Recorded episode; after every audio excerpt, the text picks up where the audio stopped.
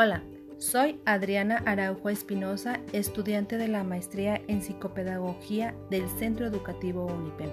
Y hoy te voy a hablar sobre el paradigma sociocrítico de Tadeo y su paso por las instituciones educativas.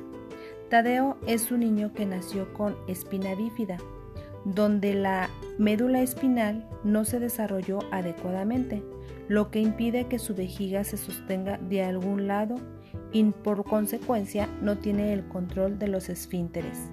Cuando es momento de que el niño asista al preescolar, este es rechazado, ya que no hay quien le cambie el pañal, por lo que el niño pierde su ciclo escolar.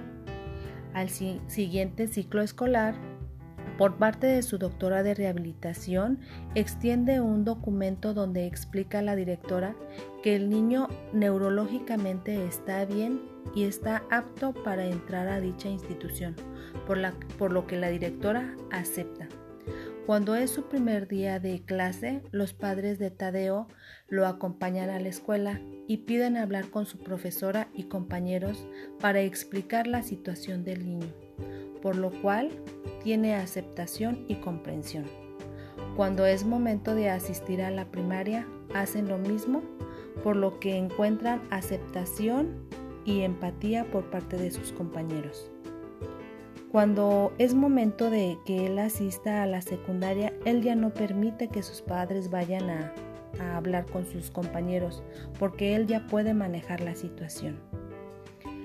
Aquí los métodos de los métodos sociocríticos que se utilizan en la investigación-acción, vemos cómo los padres de Tadeo conocen la problemática del niño y ésta lo llevan a un segundo nivel, dándolo a conocer a las personas que están en su contexto escolar para que encuentren empatía y respeto por parte de ellos.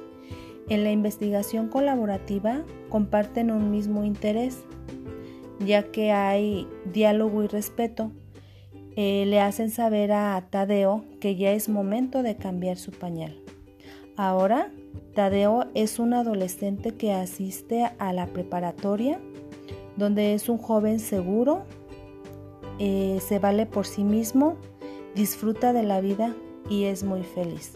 Gracias al, al apoyo de sus padres, de sus compañeros por el paso de las instituciones y sus profesores. Gracias.